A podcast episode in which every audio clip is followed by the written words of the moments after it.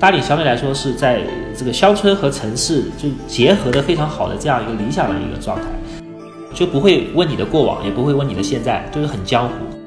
我所以我觉得是很适合短暂停留去哎重新思考，然后重新上路的这样一个就是一个驿站吧。我是觉得，因为它它够江湖，每个人他都是一颗种子，他来这个世间都带了这个种子的不同的属性。因为我觉得人还是一个环境的产物，就是你如果修为不够的话，还是会被你的外在的境遇所转。因为我觉得只有知足于当下，才能去更好的去创造。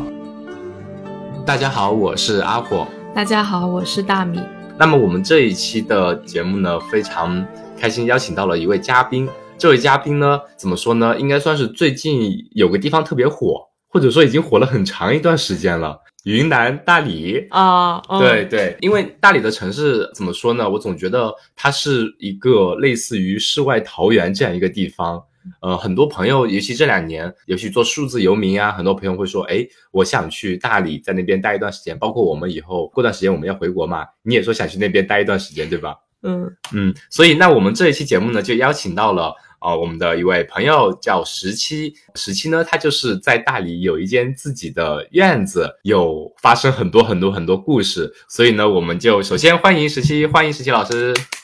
欢迎，哎，Hello，大家好，哎，我是十七，嗯，那呃，十七能请你先给我们简单做一下自我介绍吗？比如说你的职业背景啊，和兴趣爱好相关的东西。好的，好的，呃，给大家介绍一下啊，其实我是我是八四年老鼠啊，然后。我其实经历了，就是比比较的独特，因为我大学我就自己就退学了，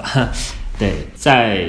零七年的时候嘛，我就是在一个影楼做摄影助理，然后也是可能找一些自己的人生的方向嘛，然后做摄影助理，然后做了几个月之后，发现可能不是自己想要的，然后我就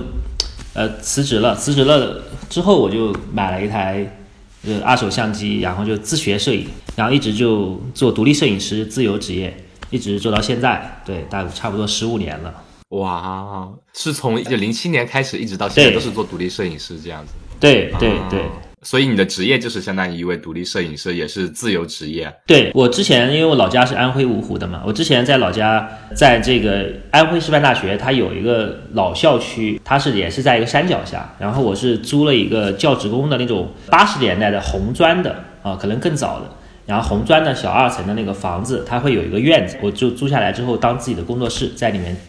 呃，做了有有四五年时间，到一八年就疫情之前，一八年的时候我就后面做全国旅拍，也是呃到处的去去这样去行走，有城市需要我去拍摄，我就去他们那个地方。呃，后面疫情嘛，然后就走的少了，走的少了之后，对，二零一一年的时候，十一月份看到朋友圈，哎，有个大理的朋友，他正好转他的院子，我当时就扫了一眼，哎，我发现那个院子还挺漂亮的，有竹林，然后有有池塘，跟我之前。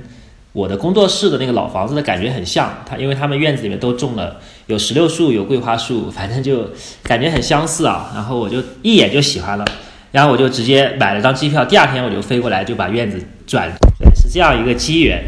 来的大理。对对对，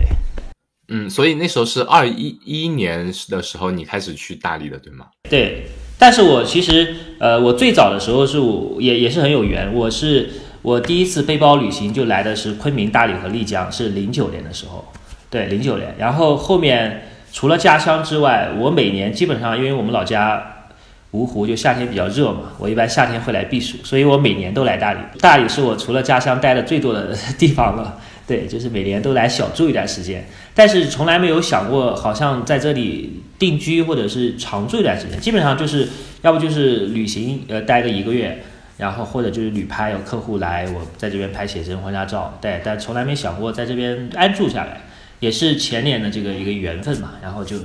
就在这边转了个院子，在这边生活了已经有一年多了，对，然后就不想走了。对我其实之前就想问说，是什么契机让让你能选择大理？这样一听，其实去大理的这个种子是早好多好多年前就已经埋下了的，就这个城市肯定跟你就是有不解的缘分。对，确实有，我觉得是有缘分的。你去到大理之后，现在过去相当于已经有一年多了嘛。然后这一年多，你觉得你现在生活吧，应该说是跟你之前去之前的设想是一样的嘛？其实也经历了一些时期了，因为你看疫情的时候，我我之前我把工作室关了。其实，在我的摄影做了十几年，其实也有一些疲惫，也有一些这个我自己职业上的一些瓶颈。其实也想去探索做一些新的事情啊。然后来大理之后呢，也经历了，就是说，呃，刚开始来是比较兴奋嘛，转了院子之后，大概有一个月时间就收拾改造啊，然后就到过年了，然后经历了一段兴奋的，然后到探索的时，然后到现在就比较平稳了，在这边生活了一年，自己我觉得内在啊，包括外在做的事情会有一些拓展啊，就是因为我以前只是通过摄影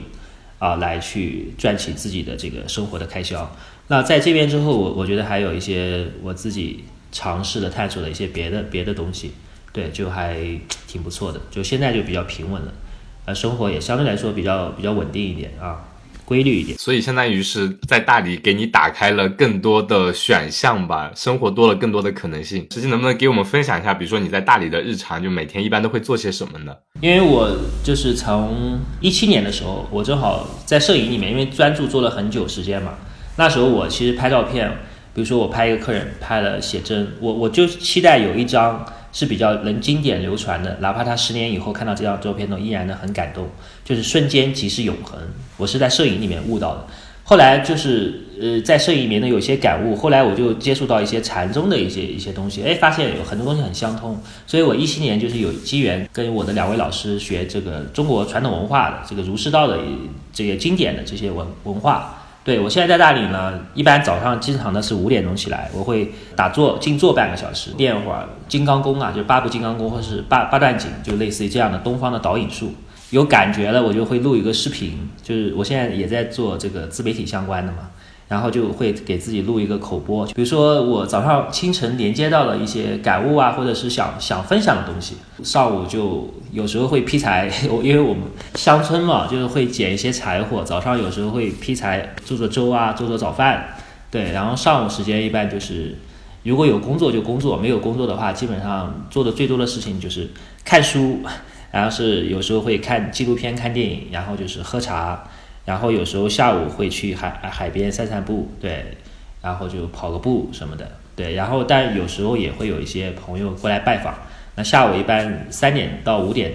就会有一个朋友，可能是如果他拜访的话，我一般约在这个时间，就是有一个生时茶，就是大家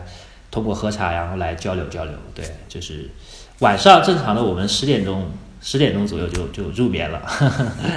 对。哇，那一天听着其实是还是相对有蛮多自由的时间可以自己安排，而且可以做很多事情，比如说像你说的早上练功啊，或者说静坐呀，包括打理院子呀、劈柴呀、做饭呀，然后跟朋友聊聊天、喝喝茶，然后处理处理工作上面的事，我觉得听着。好自由啊！我一听到打理院子就觉得很耗时。是的，是的。我们最近砍了一棵树，然后那个柴剩下来，我们可能劈柴就劈了两个整天吧。嗯。然后收拾各种树叶啊，然后把木柴堆到那个工具屋里面，就挺费时的，很累。对，每天如果每天干点的可能会好一点。嗯，是的，就是特别是。打理一些院子，每天花花草草啊。我们现在是在村子里面租了两个院子，然后有一个院子是我们自己住的，楼楼顶有一大片菜地，我们每天还得上去浇水，反正每天都要花点时间吧。但是还好，就是因为我觉得在这边乡村嘛，首先你就比较简单，欲望也比较低，你你有更多的与自己相处的这些时间和空间来来做一些这些细微的事情。可能以前在城市里面，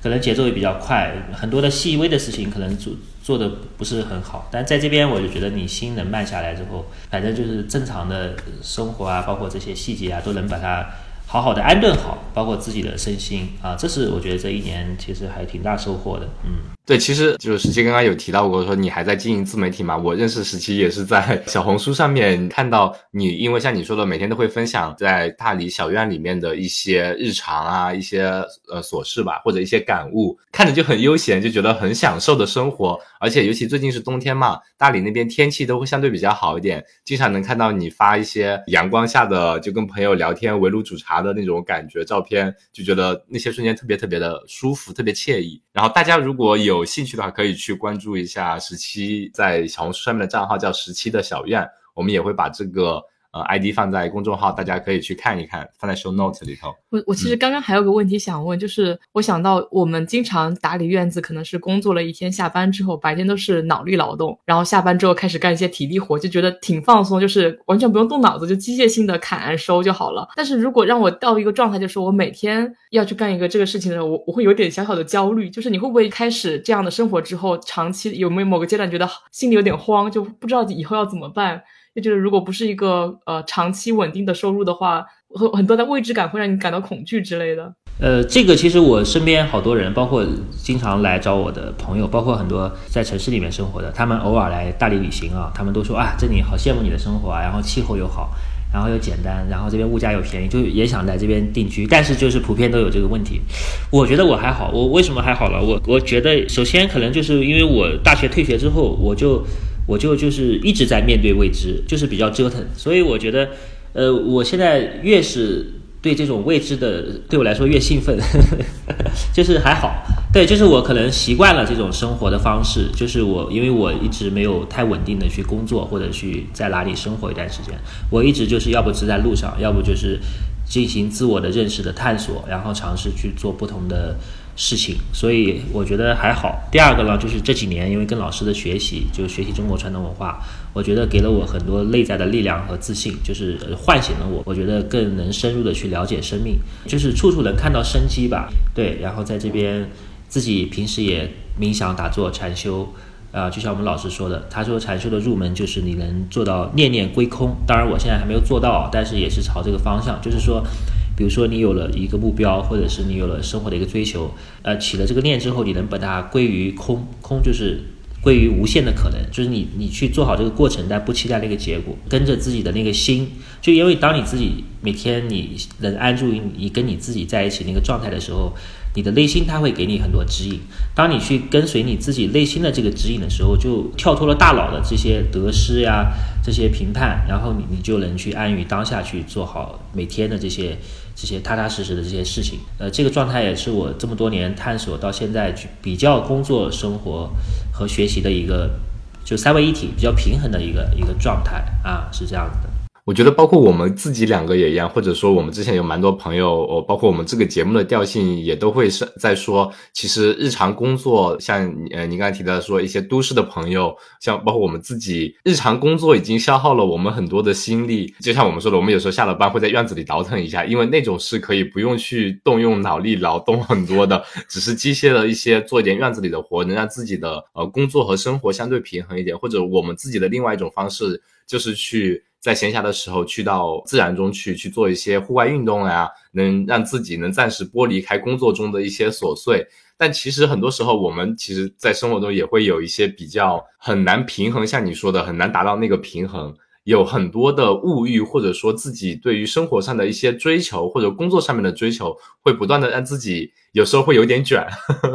那那种卷的状态，其实会挺消耗自己的精力的精神。有点类似我们说的那种呃内耗啊或者什么的，但我们的方式可能现在这个阶段只是还是依然。说能让自己不断的去户外运动，去放松，让自己远离工作的东西，那收拾好自己的状态，再回到工作中去，这样子。那我觉得，实际你你这样子能达到自己的那那种平衡的话，这种状态，我觉得可能是很多人一辈子都很难以追寻到或者达到的一种状态吧。哇哇，太羡慕了，感觉。嗯，其实我来大理之前，其实也经历过很多的低谷啊，迷茫的。是一个是随着自己不断的去经历、去体悟。然后能放下一些东西，然后还有就是，我觉得在中国的这种经典文化中也吸取了很多的力量。我觉得最多的是一份自信吧，就是因为自信它是代表一种能量。这个才华它是一个能力，但你你必须有这个能量，然后你这个才华很多能力啊，它才能更多的去深入的去展现。所以我觉得要深入的去体验生命，去去经历，然后去感悟，然后能放下一些东西，慢慢的能回归到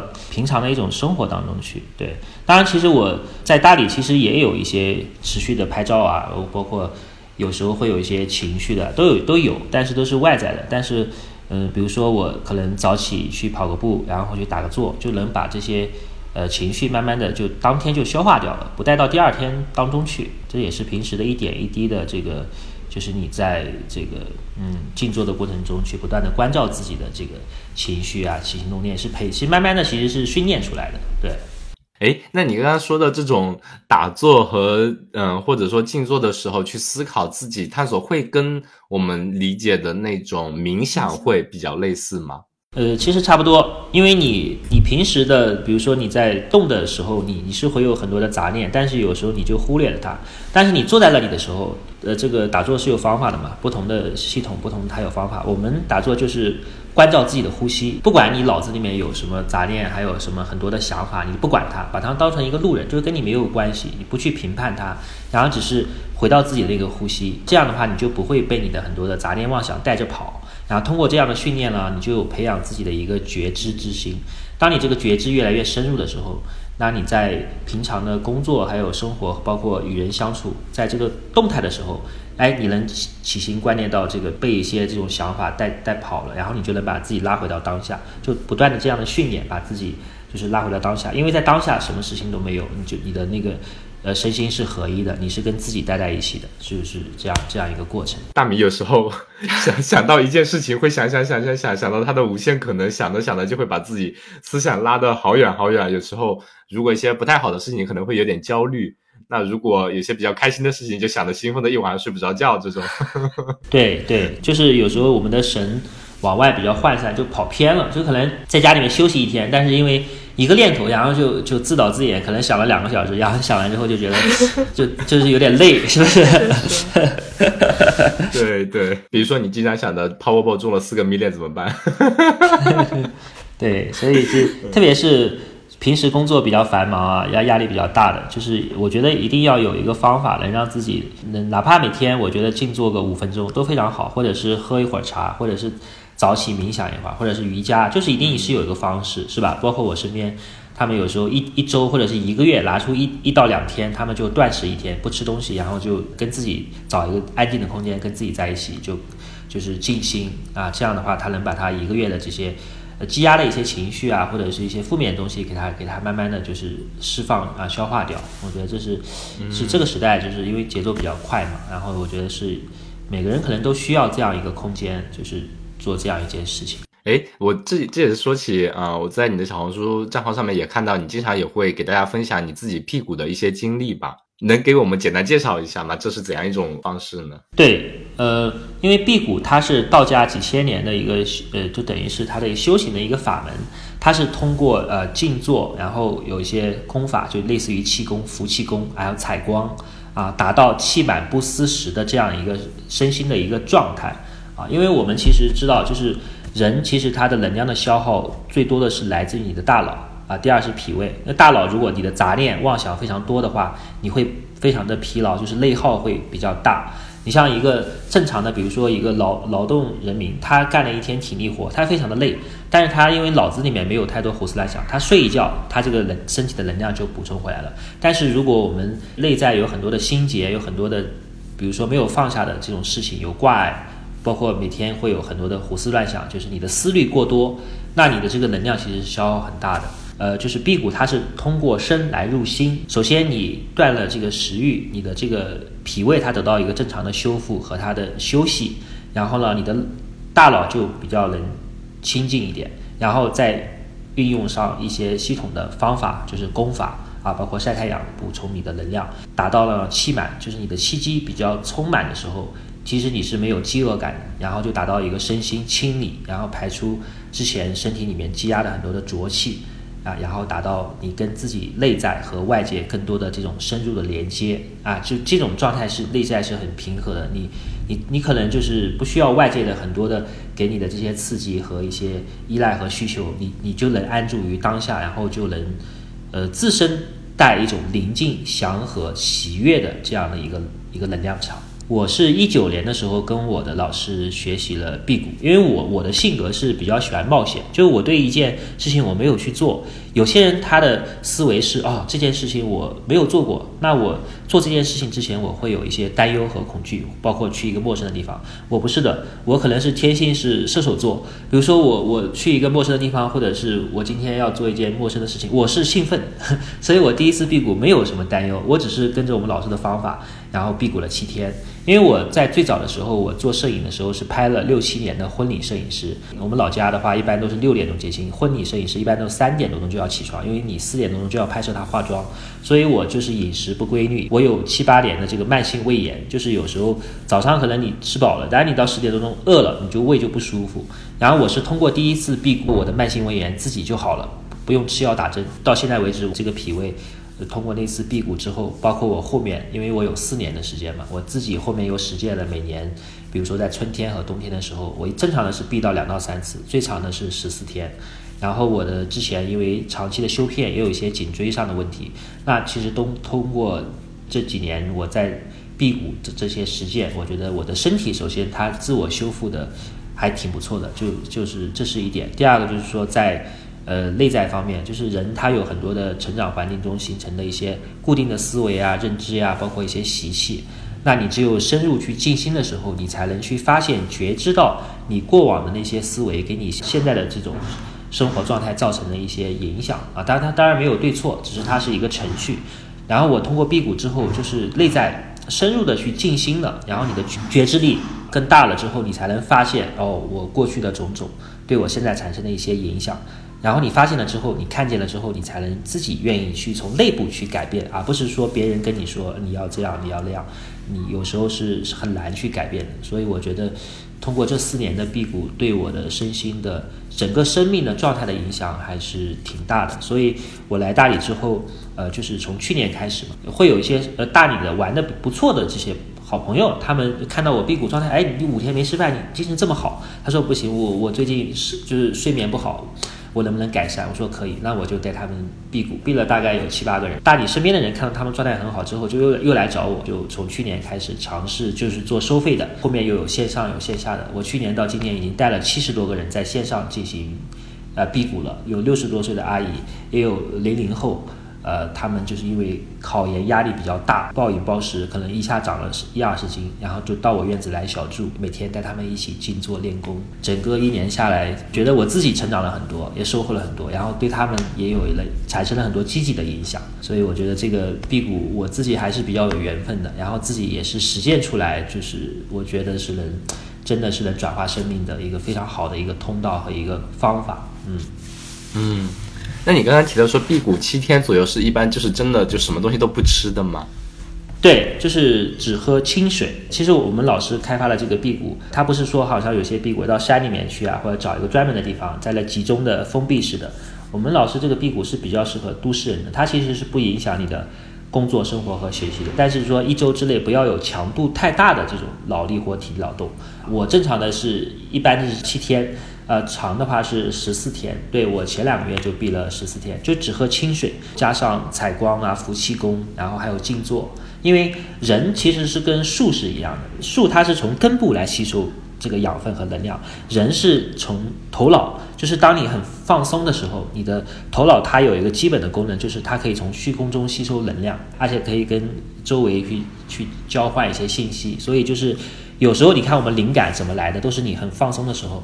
它放空的时候，这时候你就连接到很多的灵感啊，所以就是人放松的时候，其实是身体它是可以从啊，就是外部吸收一些一些虚空中的能量的。包括打坐，你看打坐它像一个葫芦的状态，它也是内守，它也是当你打坐放空的时候，你的你的慢慢就回到当下，然后你就不再消耗。第二个，你还可以吸收这种自然能量，就是人它本身就有这个功能，就是道家他们。呃，经历了几千年，自己就实践出来的嘛，对吧？然后我自己实践了四年，我发现，哎，挺好的。对，其实刚刚你也有提到说你在一开始过去到后面认识蛮多当地的朋友啊，而且带着一些朋友一起辟谷呀，或者一起去体会、去寻找自己内心的平和吧。还有你的账号也会经常会分享你和朋友围炉煮茶呀这些瞬间嘛。我觉得其实你在过去这一年中吧，有没有说在大理那边碰到过一些就很有意思的人啊，或者很有意思的经历呢？有哪些吗？嗯，我就讲一个，就是我在大理目前为止是就是呃处的非常好的，然后也是时间最久的。就我刚来大理的时候，我把我院子收拾好，然后我当时是在豆瓣发了一个 我院子的一些照片，因为我院子中间有个小茶室，它是玻璃房，然后周边是竹林，然后有个池塘，在里面喝茶嘛，然后发了一些照片，然后就有有一个朋友，呃，他叫阿涛，呃，就跟他的女朋友来拜访我，然后我们就。第一次呃那时候就一起喝茶，很有趣。他跟他女朋友也是认识之后一起来大理来这边旅居的。然后他们是怎么认识的呢？然后我那个男性朋友呢，他是在也是喜欢禅修嘛，他是在那个武夷山的天心一个禅寺啊里面打那个禅七，就是集中七天呃修行嘛，有老师带。第七天结束出来的时候，正好碰上了他现在的女朋友啊，叫芊芊。他呢是。当时在这个寺庙里面做义工，见面之后呢，可能就后面有一些机缘嘛，他们就在一起了。在一起之后，他们就一起就搬来大理。刚开始来也是在找院子嘛，后来租了。当时因为疫情，很多客栈他都包院嘛，他们就租了一个客栈，客栈的一栋吧，他们就租了一年，也在里面就是做了一些读书啊、分分享啊，然后还还挺不错的。最近其实他们也也在尝试做一些新的事情啊，我觉得他们这个这个相遇还是还是挺有意思的。当然还有，我经常因为有时候晚上会去古城摆地摊儿嘛，因为我就是玩嘛，就想体验一下没有尝试过的事情。然后摆地摊的时候也也认识，就是感觉不同生活方式、不同生命状态的这些朋友啊，就是也会跟他们聊天啊，有就是通过画画的，然后有有通过就是卖这些旧书的，包括我还有一些他们通过这些就帮人去看这些。就是塔罗牌啊，类似于好玩的这些这些体验的都有，对，挺有意思的。就尤其这两年吧，或者说疫情之后，好多人会开始体验数字游民啊，或者说旅居这种生活方式或者工作方式。那么你觉得，就作为一个在大理已经居住了一年多的人，觉得为什么大理是那个大家都想去的城市呢？我是觉得是这样的啊，你看啊，就是你像我这样的，毕竟在城里面长大的，你要我真的去到山里面，或者是呃真正的农村里面。我我觉得我还不适应，是吧？我需要有个过渡。那我觉得大理呢，首先呢，跟这个地域是相关的嘛。它首先有苍山，啊，苍山十九峰，非常的辽阔。然后苍山脚下有无数的村落、稻田，然后层次非常鲜明，一直到洱海。洱海又是一个非常干净，感觉给我感觉很纯净的一个高原湖泊，所以它自然环境非常的优越，然后很辽阔。就一个人，他就生活在一个非常这个有山有水，然后有。田野是吧？有这些当地的这种白族文化的这个很多的村庄，你自己其实心胸也会辽阔一点，就是它自然环境很好。第二个呢，就是你生活在乡村，但是你又不离城市的这个便利。你看有到大理的话，你看交通首先很方便，然后快递啊也也比较方便，而且大理本身它是一个旅游旅游的一个风景区。那你平常你你你想热闹，你去古城里面泡泡咖啡馆呀，是吧？你可以去去玩儿。然后你想安静，你可以在在院子里面待着，或者去洱海边去发呆，或者是独自去苍山上面去爬山。所以我觉得大理相对来说是在这个乡村和城市就结合的非常好的这样一个理想的一个状态。那第二个呢，就是我是觉得这个人文艺术氛围特别好，因为我觉得我在大理我去过，也是去过全国很多地方。我觉得相对来说，大理是一个就全国很多偏理想主义，包括有一些喜欢那种纯粹的这种玩古乐的呀、艺术的呀，包括一些诗人，他们都聚集在这里。慢慢的这些年形成了这样一个就是很融合的这样的一个状态，就不同的人带着不同的属性，然后聚集在这里，在。分布在各个村落里面生活，然后也会有一些人，他可能在以前在都市里面做一些媒体相关的，他会比如说做一个公众号，就比如说有个大理好在，他会把每周的周一到周日的不同的人，然后不同的院子的这些平台，他们都会有一些各种各样的人文啊、艺术、体育啊这些运动的活动发布在那里。就你感兴趣的话，你可以去参加，哎，很多是公益的，就是它不仅有自然的这种相对来说乡村的这种。呃，自然文化和这种呃相对比较低的，就就是物价，第二个呢也有这种人物人文的这种社群的这种文化，所以我就觉得是比较理想的。对，对我来说是比较理想的。对，嗯，我觉得可能很多城市，比如说像上海，就北上广这三个城市。可能一听会觉得就是比较现代化的大都市，你大家可能会为了生活奔波，而且生活成本会相对高一点，然后工作也都比较忙碌一点。那在大理这样一个城市的话，可能大家大家的共同的目的就不是说我想在工作上有升职加薪，或者说有去追求自己事业上有多少的突破，可能都是想更偏向于。我想在这样一个地方去寻找一个像你说的，就去探索自己内心，探索自己的内在，去寻找自己生活的意义，或者说平衡自己生活和工作上面的东西。可能大家是奔着这样一个目的去，可能都不会说互卷，大家可能都会相对的自由一点。我想起来前几天跟同事聊天，他大概三十几的，他说他二十多年前就去过大理，一个外国人，十几岁的时候，他说他他时间有限，就去了中国的几个城市，感兴趣的，包括北京，还有西安。然后就去了大理，可想而知，大理在海外的一些比较嬉皮士风格的年轻人，当时就零零几年想一下，那时候可能都有一点知名度了。嗯就是他说比较，他比较喜欢那种文文化氛围的浓郁的城市嘛。嗯，所以他的定位也是比较清晰的。不知道经过那么多年的发展，那边的不知道氛围会不会有没有什么变化？对我听老大理人他们说，就是大概嗯，在可能二十年前吧，这边是很多国外的嬉皮士聚集的地方，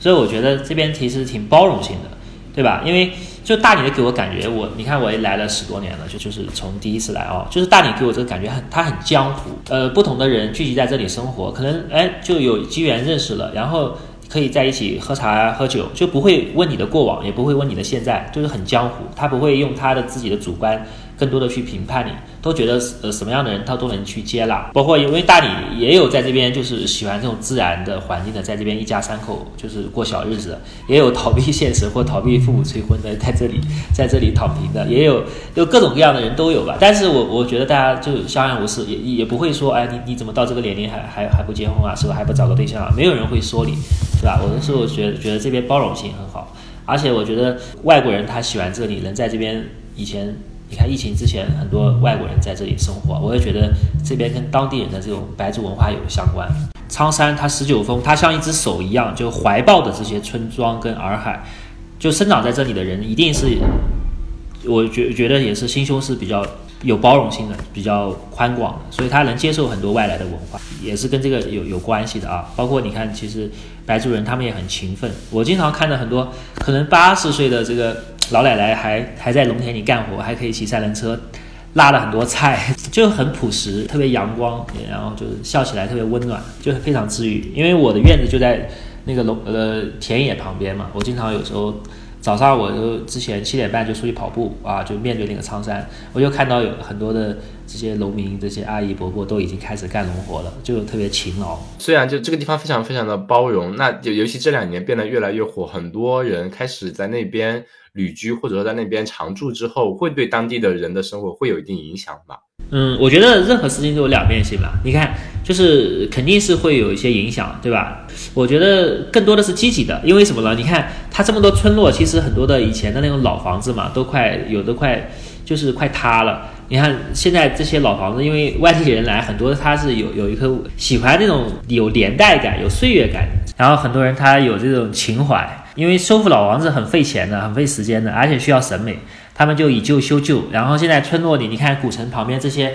大部分的百分之七十的老院子，其实都被都被修缮好了，而且都都有了它的价值。所以我觉得这是很积极的一个影响。呃，疫情的时候，很多包括丽江嘛，丽江是一个很。很商业旅游的一个地方嘛，疫情的时候，你看我去过丽江，就基本上没什么人，没什么消费的。但我我在大理古城就感觉，呃，还行，因为这边常住人口比较多，常住的这些大理人，他可以可以有这个消费的人群，包括这些咖啡馆，生活下来是没有问题的。我觉得这是很积极的影响吧。对，刚刚讲了那么多，就是大理之所以能成为大理，也是它的一个是地理，也还有一个地理原因，苍山洱海就是存在于很多我还没有去过。十年前去的，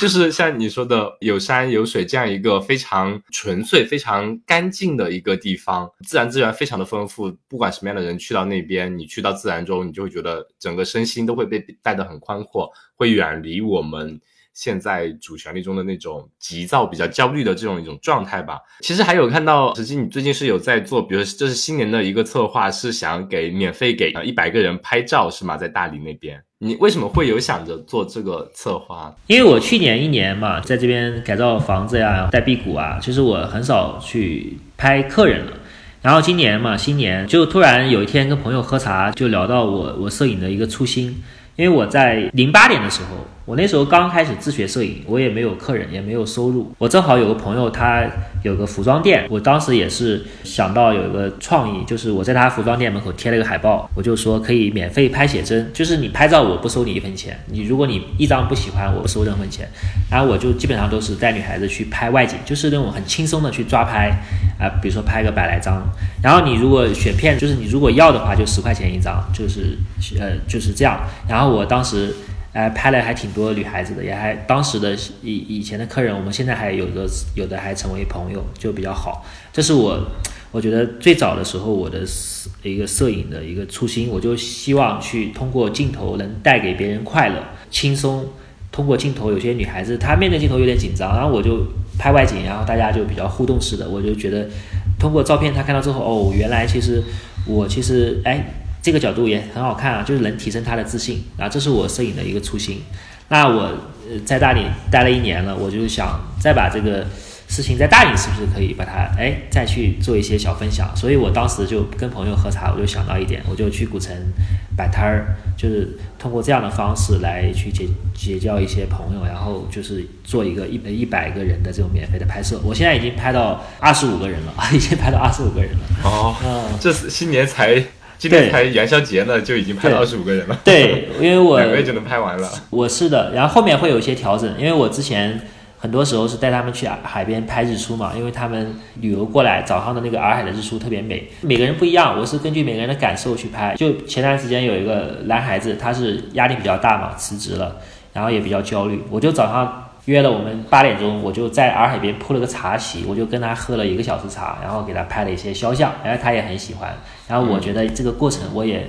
我也觉得很美好。反正就以这样的方式，我我觉得能结交到一些朋友，然后我也在去做事的过程中能有一些自己的感悟和收获。所以我觉得觉得就挺好的，会把这个一百个人拍完。这让我想到，可能好多年前我在读大学的时候出去旅行，我会坐那种绿皮火车硬座嘛，坐十几二十个小时。然后那时候就会在哎，因为火车上人蛮多嘛，然后你可能整个二十个小时的旅途上面，你的左右啊或者前后的那些座位上面的旅客都是不认识的人，那我都会想着自己跟他们聊聊天，因为感觉你跟每个人聊天，你都能发现他背后的每个人的经历，其实都是。一个非常不一样的一个小说，或者说一个故事，通过跟他们聊，你可以发现，原来这个生活，这个世界是非常的多样性的，有每个人都会过着不一样的生活，每个人有自己开心的事情，也会有自己不开心的地方。你通过拍照片，你也会有说跟他们聊的相对深入点，比如说了解他们背后的故事呀，这样子的嘛。我觉得这种感觉好像特别特别的好。对，有的，因为我觉得每个人他在目前这个阶段嘛，他有他自己的世界，他有他自己的生活方式，他有他读过的书、走过的路啊、听过的歌。那我们这种深入的去交谈、去交心的过程中，我觉得是彼此的。如果你大家都很敞开啊，那是彼此的一个滋养。通过这个人去看到另外一个世界，哦，原来他去了某个地方旅行，然后哎，那个地方有什么风俗，或者是他最近看的一本书。啊，之前就有很多人就分享，哎，他的生命给他很有影响的一本书，是吧？就前段时间有一个朋友就给我分享了一本书，叫呃把自己作为方法，然后我就把它收藏到豆瓣里面，我就想有机会我就去看一看。我们这两天就在就在看，是吗？是吗？那还挺对你挺巧的，就是向彪老师的，他也是跟我们是老乡，是温州人。啊，我之前都不知道这本书，就是就是因为。那通过这样的互动，然后他分享给我，然后我就会收藏起来，我就会找个时间会去读。这样我就觉得大家互相的去很真诚的去分享，那一定是有有益于彼此的，是吧？嗯，哇，我觉得这个策划也是很不错，而且我总感觉每一个去大理的人总是身上会有一些故事。是的，有些很多的想法，有时候其实你在城市里面，你没有太多的时间去做一些自己真正想去做的事情，因为这个时代还是有一个一股洪流的。对吧？大家都很多的现在是奔着这个物欲的这种方向去走，没有想停下来去思考，我生命真正的我想怎么去怎么活，我应该去找一个自己有没有热爱的事情，或者是就停下来去思考人生，然后再重新上路。所以我觉得大理这个地方是非常适合，就是你不管是长租还是你短暂的停留，哪怕你在这边待一个月，你跟这些长租大理人跟他们去交流，去看看别人生命的他们的一个状态，因为有时候你在电影里面，在书里面。你去感受到了跟一个活生生的人在你面前，他的那个生命的这种状态，你是是不一样的。我所以我觉得是很适合短暂停留去，哎，重新思考，然后重新上路的这样一个就是一个驿站吧。我是觉得，因为它它够江湖，它够江湖。能在那边看到每个有很多人有不一样的生活方式，可能他们的生活方式能给你一些些许不一样的启发，让你。在茫茫的很多选择中去找到呃一条属于自己的路。对，是的，包括我刚才在跟你聊天的时候，我也想到我另外一个朋友，是我三年前我是去福建的一个古村落，周末有个市集，有一个男性朋友嘛，他背着一个宝宝在那儿摆摊儿卖那个树叶，树叶上面写了一些他的一些小诗，然后我们就加了个微信。啊，后面我搬来大理了之后，哎，他也搬过来了。然后他是一个诗人，他很多年前就在人民路去摆摊卖诗，也是通过诗，然后认识了他现在的妻子。他们现在快有第二个孩子了。他每天四点到六点就在喜洲的稻田去卖他的三本诗集，去分享他的诗歌。呃，诗歌是他的一个来源。第二个，他是也做禅茶。他喜欢喝茶嘛，就把他茶作为他的一个修行的一个方式。他就跟我说，他之前有一年就有八个月时间，每天把自己关在一个小屋子里面，有四个小时，就不断的行茶，不断的行茶，真的形成了他的自己的一套泡茶的这些方式。然后我在他家喝过几次茶，就是你一进入他那个茶室，你就感觉很很，就你的心就沉下来，就能静下来。然后你喝完之后，你就觉得非常的通透，就而且是不说话的。我当时带了一一家三口，也是我合肥的来大理玩的。然后他们有一个大概十岁不到的小男孩，很调皮。但是当时我带他们一家三口去那喝茶的时候，有一个多小时，那个男孩子就坐那动都不动，都没说话。当时我们觉得，哇，这个这样这样，一般男孩子这么小，不可能是那么能安住于那里嘛。他当时我觉得，我这个朋友他这八个月真的是他的修为就。都在那个茶里面，在他的那个厂里面了，就是很神奇，就是真的感觉大理这个城市能给人带过去，让你能专注在自己喜欢的某件事情上面呢，并且在那个事情上面能有一定的造诣，很神奇，很神秘。说因为这边的物价相对来说比较便宜，而且你看我之前其实有时候喜欢逛淘宝，我来大理这一年基本上都不怎么看淘宝，就是可能就买一些急需的东西，大部分时间就是去赶集，因为这边有那个一周一次的赶集嘛，就在那边把生活的一些必需品就。就所以，就物质相对来说，在这边一年之后，就物欲越来越低，作息就早睡早起，然后又比较社社交啊，又比较真诚，又比较简单，没有太多功利化的想去做事情，就你的心能沉下来，你你就能更专注去做自己真正热爱的事情。就是你的物质慢慢的简单了，你的精神就可以去无限的探索，去饱满。因为我觉得，真正能留下来的就是你的精神财富嘛，就是你的情感，你的精神啊，是这样子的。我刚刚是在想一个环境的因素影响大，就比如说你不在大理，在另外一个城市，你可以实同样实现这种生活吗？只要你内心是坚定的。我在想，我是否符合这一点？就是我觉得我过的好像就是这样的生活，嗯因为我不会主动的去，就像阿火比较外向，我可能不会主动去进行很多社交，然后我也。不大喜欢买东西，不会去关注那种哪里打折买的。我我可能倾倾向于一年把用的一些必需品可能都买齐，然后就不会去关心那个事儿了。但是想想我在这个城市吧，可能跟大理也不大一样，因为大城市可能房价压力啊，以后的什么职业发展那些都还是在我的计划之内，可能还是不大一样。嗯嗯，对我是觉得每个人都有他自己独一无二的一些选择和追求。每个人他都是一颗种子，他来这个世间都带了这个种子的不同的属性。有些种子你不知道它是开出什么样的果实，但是每颗种子它都有适合它的环境。可能就是像我这样的，我从小是。就是不太会在城市里面，就是人情世故啊，就是不太擅长，就是特别交际。而且我之前高中毕业之后，我还有一段时间有社交恐惧，包括走上摄影之后，我拍婚礼嘛，我其实是不爱说话的。但有时候你性格不是很外向，有时候就调动不了这个客户的他很多的情绪，去拍摄到一些比较喜庆的这个画面。还有一点就是云南的阳光特别好，你看万物生长靠太阳嘛，这边。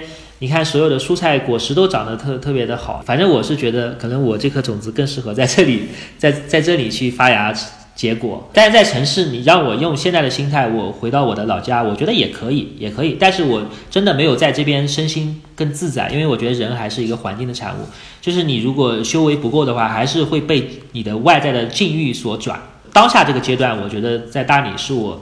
比较平衡的，也是我比较自在的啊。以后，但是我也没有想过以后，以后反正就是顺其自然。对，其实我刚才就是想问，听到你说很多朋友来这边可能是把大理作为一个驿站，你也推荐说你在生活迷茫的时候可以去选择大理这样一个驿站，去思考一下，去看一下自己想要的到底是什么。作为你来说，大理对于你来说可能是有点像第二故乡，因为过去十多年你会每年都会去那边，然后现在在那边长居。那它对于你来说会是一个驿站吗？还是说你有你的想法会是想在那边长居呢？我是现在反正就是不给自己设太多的条条框框和限制。我觉得至少目前为止我是没有想过好像是离开大理，也是经历过人生的很多的迷茫期，然后探索期。我现在我觉得这片土地，我是想在这边去真正的去踏踏实实的做一些事情出来的啊，不管是在这个目前去去做的自媒体还是。做别的事情，因为我今年还有一个计划是想做一个自己的一个小品牌，就是分享一种健康的、快乐的一种生活方式。因为我平时也喜欢喝茶，然后包括我女朋友在这边，她做这个手冲咖啡，我们赶集的时候会去做那个手冲咖啡。我我们也会自己会因为积累和一些缘分，找到一些非常好的，包括一些这边的农产品啊，包括大理这边、云南这边产的一些。有机茶叶呀，没有经过任何的，包括一些农药的这些很好的这些农作物啊，我就想做一个自己的小品牌，然后在线上去可以分享，可以去售卖这些我们跟我们自己这个就是。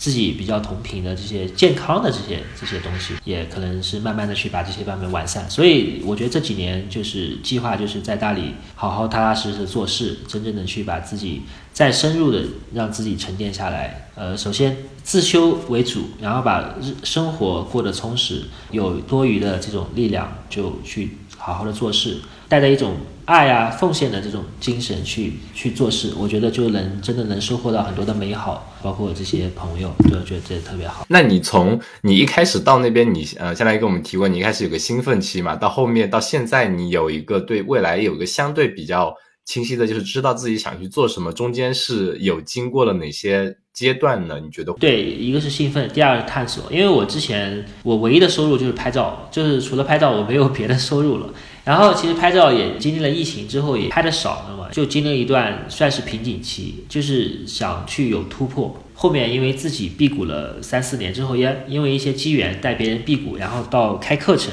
那当然刚开始其实自己 B 是没有问题的，但是带别人其实经验不足，也是经历了一些可能探索，然后一些给自己带来更多信心的这样的一个时期。包括在大理这边认识了不同的朋友。然后也有了一些新的想法啊，有些新想法，包括做自己的这样一个想做一个网上的这样一个品牌，对，都是经历了一些探索。然后现在慢慢的就是我我觉得就是回归生活，回归自己的热爱，通过劳动，通过做事来去饱满生命的这个热情。通过这些方式，就是因为我们老师就说过，你每天你打坐练功，啊，他只是一只脚在走路，就是不够深入去能去静心来去。深入生命，你还得去通过不断的去做事，在事上面去磨练自己，然后跟这个世界，不管是通过线下的，包括我摆摊，其实也是跟这个，呃，外在的很多的这些产生链接，包括我做自媒体，我觉得也是跟这个世界产生链接，就有了自己一个比较清晰的一个方向和自己要做事情的。我我觉得这样一个内容，那还有一个呃问题就是，我们之前其实有采访过类似的一些朋友，他们也会选择一种自由职业的方式。然后呢，我们听友会问说，就一个比较很现实的问题。你没有一个怎么说呢？就是常规的工作的话，那你的比如说其他医保呀、社保呀这些东西是怎么处理的呢？我我最近看到一个说法，他说不是很多人说你不生孩子怎么办？没有医保怎么办？他说 我潇洒潇洒自在了那么多年，最后老的时候这些是我罪有应得。就很很洒脱的一种，就是我是这样想的。我觉得一个人他的生命的轨迹一定是根据他的信念，就是他相信什么，他就能他的生生生命中就有什么东西，是吧？就是我我个人感觉。你看我八四年的，我其实明年差不多就快四十岁了嘛。但是我好像对年纪大小我从来没有概念，因为有时候我给他们九五后、零零后拍照，然后他们都说自己哎呀自己老了是小阿姨了。当然他 他们会会有一些年纪到三十岁以上会有个焦虑，但我好像没有，因为我觉得可能我的心态第一个比较敞开，第二个我觉得之前是经历过很多的一些，我觉得人生的坎坷低谷的，其实。我我觉得慢慢的就是能看淡很多东西。我觉得生命都是来去体验的，而且我这几年跟老师学中国文化，也学中医嘛，在我的观念里面，就一个快乐的人一定是健康的。我只要让自己去快乐，而且能快乐身边的人，那我觉得我的身心一定是健康的。就算有了一些突如其发的这些，比如说病痛啊，或者是外来的一些事情啊，我觉得。我有了一份信心去直面，就我不会去逃避，不会去畏缩。我觉得一个人他的生命有了信心，有了勇气，有了你在这个世上谋生的这些技能，你就无所畏惧于你的未来是什么样的发生。因为我们知道，我们真正能去把握的只有我们自己这颗心。然后外在这些境遇，它其实都是在变化，都是在无常的。所以我觉得这些年给我积累的更多的是勇气和信心，所以我不惧怕未来是是什么样子的啊，我只是把线下的当下的这个自己给给活好，然后每天给过好，然后没有想太多的太多的这个。我想起来前段时间我状态不好的时候，火就经常跟我说：“哎呀，不要想那么多，这样或者那样，大家都是要死的，随便活活就好了。”也不能随便活一活呀。对，也也有人问我这个问题啊，你不买医保啊？你这个以后怎么办啊？你这养老怎么办啊？我基本上我我想到的第一句话就是，我说我我未来会很有钱的。我说老老了之后比比现在会更有钱，我就不怕，因为你在走一条自己的路，对你你的以后的财富，你的精神世界会越来越饱满。我心里是真的是这么想，所以就就还好，就是没有太多担忧吧。我觉得是没有太多担忧，嗯。是的，我觉得就是这也不单单是说，只是说医保和这个的问题。很多朋友他可能，我们当我们做一个选择，我们会提出那些问题的时候，代表我们当对于当下做出那个选择有很多的恐惧和焦虑。就我现在，我们有一个稳定的工作，有一份还不错的收入啊，那就按时还贷啊。虽然工作中有点不开心，但是你说让我。放弃现在所有的东西去面对一个不确定性，那我首先要面对自己，拷问自己十个问题：我这些东西没有做好，我真的可以就这么放弃吗？随之而来的就是啊，不行，我要继续当生活，或者是说回到社会中当一个螺丝钉，继续搬砖。那可能就是缺少那样一份勇气，做出这样一个选择，是有很多实际的问题需要去考量。但是像。呃，石青讲的，如果有一个自己坚定的信念和一个呃富足的精神状态的话，其实很多问题是可以迎刃而解的。对，因为每个人的成长环境、经历、缘分不一样，就每个人的路都不一样。我觉得真的是知足于当下是最重要的，因为我觉得只有知足于当下，才能去更好的去创造。对，就内在没有太多的消耗和内耗，才去可以去更多的时间去学习、去成长，然后去更有坚定的信心和力量。就可以承载自己的很多的梦想和理想，就一定是学习，我觉得是生命最重要的事情。好的，我觉得今天的分享是有很多很多的收获。其实就首先了解到了十七，你其实对有一个非常强大的一个精神世界和非常富足的一个精神状态嘛。在大理给我们介绍了大理那边的这样一个情况吧，以及你这么过去一年多有遇到的很多。很有意思的朋友呀，以及他们的分享啊，和你的很多感悟，我感觉大理这个城市，在我的之前的理解中，可能就是一个很浪漫或者说很美好的一个世界。经过你的讲述之后，我觉得它变得开始一些有一些具象化了，比如说苍山脚下的很多小村落。一些可能不起眼的破旧的房子里面，可能很多房子里面都会有一个像你这样，或者说不一样形式的一个精神富足的人，在探寻着自己内心的一个精神世界。我会觉得那样一个城市，我回去的时候一定要去看一看。好呀，好呀，这，也也非常谢谢你们有了这样一个美好的时光，能让我去做这样一个分享。哎，对我突然想起，呃，其实那个的最后一个问题也不算问题吧，就是十七，其实你的小院是有房间是可以。说有朋友来，可以在你那边预定，然后来那边去你的小院中小住的是吗？对对，我们现在有一个院子，有有三间房，一般是朋友啊，或者是有会有一些找我拍照的，或者是来静心的这些，呃，可以入住。对，那我们到时候如果有朋友，我们听友也想在当下迷茫的时候需要去体验一段时间呢，那可以跟我们留言啊，我们到时候可以跟十七申请一下。嗯，好呀，好呀，可以保持联系。可以啊，对啊，有机会可以来大理玩，我们可以一起喝茶交流，互相学习嘛，互相探讨。好的，那今天非常感谢十七的分享，谢谢。好好，也谢谢你们。野夜是一档由阿火和大米创作的，以户外运动作为生活出口，探索生活多样性，向都市人展现户外爱好者探索自然的精彩故事的播客。如果你在每一个嘉宾精彩的分享中得到启发，那么请你积极的转发评论，并且将其标记为喜欢的单集。想要入群和我们所有野生听友一起在听友群撒丫子奔跑、放飞自我的朋友，请添加小助手 o o m i 横杠 o o m i 入群。如果你以及你身边的好友有精彩的故事要分享，也请你积极投稿。